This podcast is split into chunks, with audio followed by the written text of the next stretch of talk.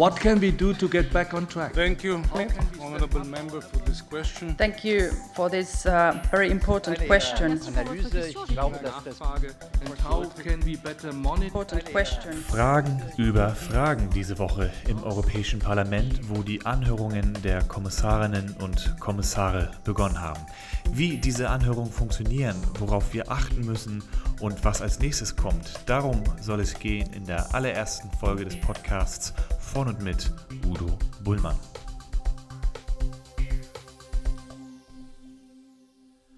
Udo, was haben wir eigentlich vor mit diesem Podcast? Ja, wir sitzen hier in einem Studio im Europäischen Parlament und wollen in regelmäßigen Abständen über meine Arbeit im Parlament berichten. Damit äh, verbinden wir das Interesse, den Bürgerinnen und Bürgern näher zu kommen. Sie tragen sehr häufig an uns äh, den Moment heran, dass sie sagen, okay, wir glauben schon, dass das wichtig ist, was ihr da macht, aber genau verstehen tun wir es nicht. Und was wir hier machen wollen, wir wollen ein bisschen zusammen hinter die Kulissen schauen. Wir wollen Konflikte erläutern, die hier politisch abgehen und damit den Menschen draußen auch ein bisschen mehr ermöglichen, sich ein Bild zu machen, was ist gut, was läuft okay, was läuft schlecht, damit sie unsere Arbeit bewerten können. Daran sollten wir als Abgeordnete ein Interesse haben. Ich habe eingangs die Hearings, die Anhörungen angesprochen. Was genau passiert hier eigentlich gerade im Parlament, Udo? Das Europäische Parlament hat sich vor vielen Jahren das Recht erstritten, das letzte Sagen zu haben über die Frage, wer wird Kommissionspräsident oder Kommissionspräsidentin und auch bei der Frage, wer wird Kommissar, das entscheidende Wort zu sprechen. Die Regierung Europas kann nur ihr Amt übernehmen, wenn das Europäische Parlament einmal gesagt hat, ja, du bist der richtige Vorschlag als Kommissionspräsident oder Kommissionspräsidentin und zum anderen dem gesamten Team, das dann äh, aufgestellt werden soll, das Ja-Wort gegeben hat. Wenn wir das nicht tun, dann muss es Auswechslungen geben. Wir prüfen jeden einzelnen Kommissar, jede einzelne Kommissarin auf ihre persönliche wie auf ihre fachliche Eignung. Und wenn der Daumen nach unten geht, dann hat der designierte Kommissionspräsident, in dem Fall Frau von der Leyen, ein wirkliches Problem. Ihr könnt aber nicht einzelne Kommissarinnen am Ende ablehnen, sondern ihr müsst sie in den Hearings durchwinken und am Ende en bloc abstimmen. Ihr könnt nicht im Plenum sagen in Straßburg, wir wollen den nicht, aber den Rest nehmen wir. Faktisch schon das Europäische Parlament sagt, nach Prüfung in den entsprechenden Ausschüssen, die oder derjenige sind entweder persönlich oder fachlich ungeeignet, die vorgeschlagene Rolle als Kommissarin oder als Kommissar auszuüben, bleibt äh, dem äh, designierten Kommissionspräsidenten überhaupt nichts anderes übrig, als die Figur auszuwechseln beziehungsweise ein anderes Portfolio, einen anderen Politikbereich vorzuschlagen. Das haben wir oft genug gemacht und es gäbe keinen Kommissionspräsident, der sich wagen würde, dem zu widersprechen. Wie läuft denn das Hearing an sich ab? Ähm, das ist so, dass die Kommissarskandidaten nach Brüssel ins Parlament kommen, sich hinsetzen, ein paar Fragen beantworten und wieder rausgehen und dann, dann war es das? Oder was ist so das, der Ablauf von so einem Wir haben ein zweistufiges Verfahren vor uns. Es werden schriftliche Fragen gestellt, die beantwortet werden müssen geprüft dann vom Europäischen Parlament auf äh, Eignung und dann haben wir ein, äh, eine Anhörung, ein sogenanntes Hearing von dreieinhalb Stunden, wo alle Fraktionen Fragen stellen. Im Moment sind es 25 Fragen, die formuliert werden und auf Herz und Nieren äh, wird dann der Bewerber, die Bewerberin getestet. Im Volksmund heißt es auch Grillen der Kandidaten bitte nicht wörtlich nehmen, aber es ist schon ein Stück Arbeit, äh, was man hinter sich äh, bringen muss. Und ich habe bisher noch niemanden äh, gesehen, der da nicht voller Respekt vor den Abgeordneten sitzt. 25 Fragen, die schriftlichen Fragen, das alles überstanden. Du bist zufrieden mit der Person. Was passiert danach? Naja, wir werden dann zusammenkommen als Obleute, würde das in Deutschland heißen. Wir heißen hier Koordinatoren, also die Fachsprecher ihrer jeweiligen Fraktion im Ausschuss. Die beraten unter Ausschluss der Öffentlichkeit äh, um die Eignung. Da gibt es häufig unterschiedliche Auffassungen. Falls das der Fall ist, dann wird mit Mehrheit abgestimmt. Und nur wenn die Kandidatin oder der Kandidat eine gute Mehrheit hat, äh, wird ein Empfehlungsschreiben an den Präsidenten des Hauses gerichtet, der dann äh, zur Kenntnis nimmt, äh, fachliche und persönliche Eignungen sind bestätigt worden oder eben auch nicht. Diese Woche hast du an einigen Hearings teilgenommen, unter anderem bei der finnischen Sozialdemokratin Jutta Urpilainen, die für internationale Partnerschaften Kommissarin werden soll. Und deine Frage war diese. What can we do to get back on track? How can we step up our efforts? How can we get a detailed roadmap, which we lack at the very moment? Was soll diese Frage? Was willst du wissen von Jutta Oppilein? Ja, zum einen geht es um Entwicklungspolitik. Entwicklungspolitik muss ein Kernthema sein für uns in den nächsten fünf Jahren. Wenn wir die Nachhaltigkeitsziele der Vereinten Nationen, Antonio Guterres, der Generalsekretär, macht ja sehr klar, wie wichtig ihm das ist, bis 2030 erreichen wollen, wenn wir eine friedlichere Welt, eine umweltschonendere Welt, eine Welt mit einer gesunden Wirtschaft, die den Menschen dient, und zwar nicht nur äh, den wenigen, sondern den vielen. Wenn wir all das erreichen wollen, dann müssen wir auch im globalen Süden, so wie das heißt, dafür sorgen, dass Menschen eine echte Chance haben. Und ich will von ihr wissen, bist du bereit, äh, das in den Mittelpunkt deiner Arbeit zu stellen? Bist du bereit, den Nachhaltigkeitszielen der Vereinten Nationen einen neuen Schub zu geben?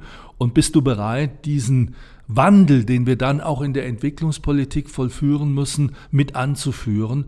Und sie hat darauf positiv äh, reagiert. Ich bin sehr froh, dass äh, mit Jutta Urpilainen eine finnische Kollegin zur Verfügung steht, eine Sozialdemokratin, die einige Jahre Ministerin war, viele Jahre Abgeordnete und ein großes Herz hat für den Süden. Das brauchen wir im Moment ganz nötig. Du nennst die Vereinten Nationen, du nennst die Nachhaltigkeitsziele. Ist Jutta Urpilainen da wirklich drauf eingegangen oder hat sie mehr versucht, an der Oberfläche zu schwimmen? Um, fighting inequality has always been my, my target. All, also naja, ich habe sie ganz bewusst versucht auf den Punkt zu bringen, weil wenn ihr euch mal vorstellt, äh, in Afrika, da haben wir weite Gebiete in absoluter Verelendung. Wir haben einen Großteil der Bevölkerung, der noch nicht mal zwei US-Dollar zum Überleben am Tag hat. Wir haben aber auf der anderen Seite auch Reichtümer. Wir haben Bodenschätze, wir haben jede Menge Wind, Wasser und Sonne für erneuerbare Energien. Und in vielen Ländern haben wir sogar zweistellige Wachstumsraten. Nur die Früchte dieses Wachstums kommen nicht bei den Menschen an, sondern landen von den Eliten äh, dann dahin überwiesen auf den Schweizer Banken. Und das müssen wir natürlich beenden, wenn es eine gedeihliche Entwicklung geben soll in den Ländern des Südens. Deswegen glaube ich, der Kampf gegen Ungleichheit ist sehr zentral. Ich habe dazu auch ein Papier geschrieben, das ist gerade bei einer Online-Plattform Social Europe heißt die, erschienen, wo ich sage, der Kampf gegen Ungerechtigkeit gerade in den Ländern des Südens muss zentral werden, wenn wir den Menschen eine Chance geben wollen auf selbstbestimmtes Leben und wenn wir auch ermöglichen wollen, dass dort der wirkliche Reichtum der ganzen Gesellschaft zugutekommt, nicht den wenigen, sondern den vielen. Da wollte ich sie hinhaben und sie hat darauf reagiert. Sie hat gesagt, ja, Kampf gegen Armut und gegen Ungerechtigkeit muss zentral werden in der Arbeit der Kommission für die nächsten fünf Jahre. Äh, wie ich finde, richtigerweise nicht nur in den sogenannten Entwicklungsländern, sondern auch bei uns in der Europäischen Union. Das Hearing von Urpilan war natürlich nicht das einzige Hearing diese Woche. In den nächsten Tagen stehen noch weitere an. Was hat dich überrascht? Erwartest du noch irgendwas Großes in den nächsten Tagen? Naja, es war schon eine harte Provokation auch im Raum. Äh, Herr Orban aus Ungarn wollte uns Herrn Troschani äh, schicken. Das äh, ist sein Justizminister, der maßgeblich dafür Verantwortung trägt, dass Nichtregierungsorganisationen in Ungarn jetzt kriminalisiert werden der eine Verantwortung dabei hat, äh, dass die Central European University Budapest verlassen musste.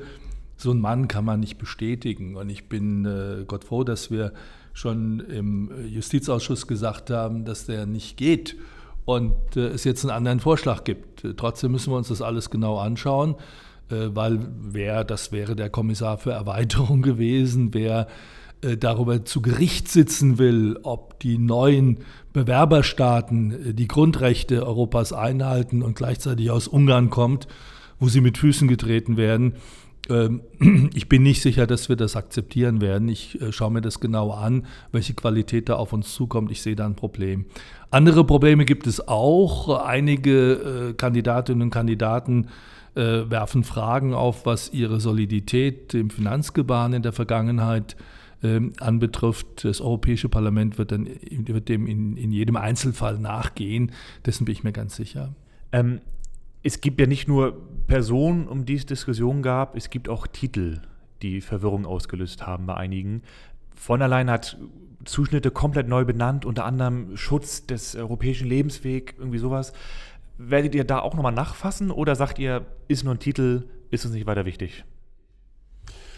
Na, da, wo man die falschen Spuren legt und äh, von solchen Titeln redet, als gäbe es nur einen europäischen Lebensstil, der am Ende noch abgegrenzt werden müsste äh, gegen den afrikanischen, den arabischen, äh, den internationalen in Asien oder was auch immer, das ist Kokolores, da muss sie von runter, äh, da legt sie die falsche Spur, das haben wir ihr auch gesagt. Ähm, die Titelei, ich glaube, da wollte man so ein bisschen fancy sein, da hat man mehr auf ähm, den Eindruck als auf die Substanz gesetzt. Ob das wirklich hilft, weiß ich nicht. Die Abgeordneten davon nicht überzeugt. Deswegen wird es da auch sicherlich an der einen oder anderen Stelle noch Korrekturen geben. Man soll die Sachen so verkaufen, dass die Menschen sie verstehen. Man soll aber äh, nicht so modisch werden, dass dahinter der Inhalt nicht mehr erkennbar ist. Am 23. Oktober wird die Kommission aller Voraussicht nach bestätigt werden. Am 1. November nimmt sie die Arbeit auf. Zum Abschluss, Udo. Glaubst du, dass diese Kommission einen wirklichen Wandel in Europa bringen kann, zu mehr Nachhaltigkeit, zu besserem Leben, oder wird es wieder Business as usual sein? Das wissen wir noch nicht. Es ist nur klar, was wir Sozialdemokratinnen und Sozialdemokraten wollen und was wir erwarten und welche Grundhaltung wir dieser Kommission auch gegenüber bringen. Wir haben eine Vielzahl von sozialdemokratischen Kandidaturen. Wir haben sogar äh, die größte Gruppe der Kommissare aus der sozialdemokratischen Familie. Gerade die Kolleginnen und Kollegen äh, bergen eine Chance. Wir müssen einen richtigen Wandel der europäischen Politik hinlegen. Ich sagte bereits, Nachhaltigkeit muss unser Kompass werden für die Menschen in Europa, für unsere Partner in der Welt. Und nur dann wird es eine gute Kommission werden. Und äh, für uns gibt es keinen Anlass, falsche Kandidaten durchzuwinken oder einer falschen Politik den Segen zu geben. Das werden wir nicht tun. Udo, vielen Dank an dieser Stelle. Das war unsere erste Folge des Euro-Podcasts von und mit Udo Bullmann. Wir hoffen, ihr fühlt euch ein bisschen informiert. Es wird bald neue Folgen geben. Bis dahin, alles Gute. Ja, auf Wiederhören. Tschüss und bis bald.